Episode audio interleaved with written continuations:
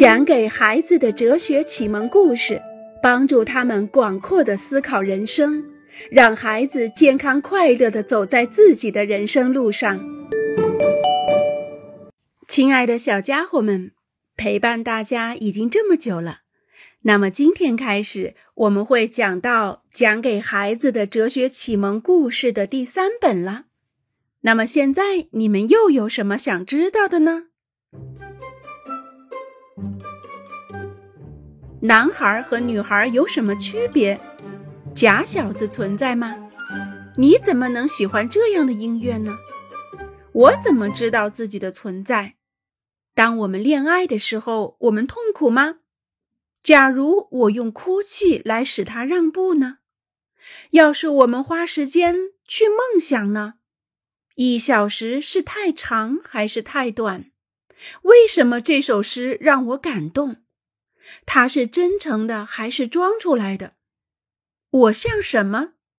我们常常被外表迷惑吗？我们能够对一切都发笑吗？快乐的哭了。他爱她是因为她漂亮。为什么要为哭泣而害羞呢？为什么我们总是匆匆忙忙？疯狂的笑还是理智的笑？什么是幽默感？时间就是金钱吗？为什么坏蛋们总是长相丑陋啊？带着这么多的问题，让我们一起来聊聊吧。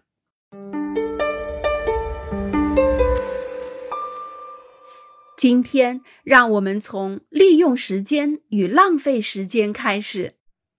自由的时间，一个多么有趣的表述。照这样说，其余的时间就是不自由的时间喽，就是被剥夺的时间、被限制的时间、被占用的时间。是的，这是毫无疑问的，否则我们就不会有自由的时间啦。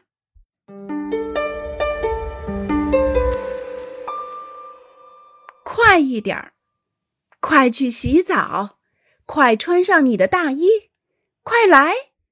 快一点做你的作业，快去睡觉。我赶快去买东西，我赶快准备晚饭，快去洗手，快去拿你的书包，赶快吃完你的饭，快去接电话。我们从来没有听说慢点去洗澡，慢慢穿上你的大衣，慢一点来，慢一点做你的作业，慢一点去睡觉，我慢一点去买东西。我慢一点去准备晚饭，慢一点去洗手，慢点去拿你的书包，慢点吃完你的饭，慢点去接电话。即使人们这样说了，那也只是告诉我们在做一些事情的时候，花一些时间是重要的。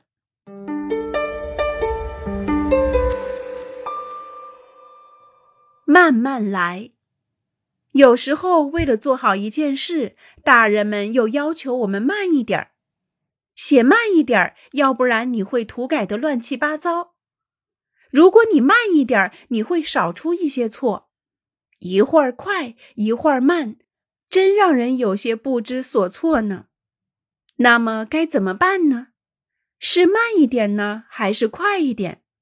如果我们愿意的话，是应该迅速的长大成人，还是继续悠哉悠哉的当一阵妈妈爸爸的小宝宝？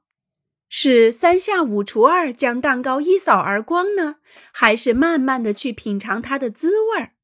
是赶快去做作业呢，还是在这之前再慢慢的玩一会儿？大人们一会儿说做事拖拖拉拉是浪费时间。一会儿又说做事从容不迫非常重要，所以想把握好时间并不总那么容易的。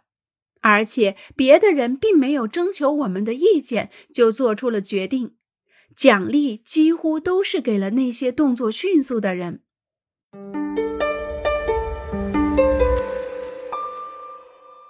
首先，时间是什么？没有任何人能够看见时间。能够感觉时间，能够触摸时间和聆听时间，我们看见的只是季节的交替和变化。花儿慢慢开放，秋叶片片飘落，白雪皑皑铺满一地，我们感受到的只是阳光灿烂，大地渐渐回暖，或者冰天雪地透着刺骨的寒气。我们能听到的是白天知了尖利高昂的歌声和晚间蟋蟀轻柔低沉的吟唱。一位先生沉睡了整整二十年，当他苏醒过来的时候，发现周围的人和事都变了。曾经褐色头发的妻子，现在已经有了缕缕白发，眼角也爬上了皱纹。以前骑三轮车的儿子，现在开上了汽车；曾经用奶瓶喝牛奶的女儿，现在酒杯已经盛满了红酒。孩子出生时他在花园里栽种的树木，现在长得枝繁叶茂了。街角的那家咖啡馆也不见了，取而代之的是一家手机商店。这位先生意识到时间的流逝。仅仅因为他周围的一切发生了变化，如果没有看见自己的妻子和孩子们，没有看到花园和街道，他绝不会知道从入睡的那一天算起，已经过去了多少时间。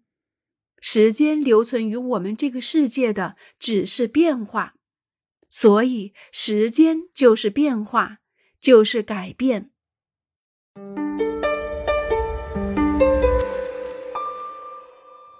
时间改变了我们。随着时间的流逝，世界上一切事物都在不断的演变和变化着。这种巨大的演变和变化，有时会让我们感到害怕。的确，时间是一个可怕的东西。当我们说“我有一点怕长大”，这不是说我害怕长到一米六或者一米七，而是想说。我有一点怕爸爸妈妈不再像以前那样爱我，不再和我亲热了，或者我们担心自己不知道会长成什么样子，遐想着到那个时候我们是否还和现在的我们有一点相似，或者根本就不像了。其实只要看看我们的爷爷就行了，怎么能够相信他曾经也是一个吮吸母亲乳汁的幼小婴儿？简直让人难以置信，这位拄着拐杖、有点秃顶、叼着烟斗的老头和照片上的婴儿竟然是同一个人。是，也不是，因为时间改变了他，时间改变了他的身体，当然也改变了他的性格。他还有一点儿，仅仅是一点儿像他以前那个婴儿，但已经不完全是过去的那个他了。所以，时间让我们感到害怕。人人都在思考：我们将给这个世界留下些什么呢？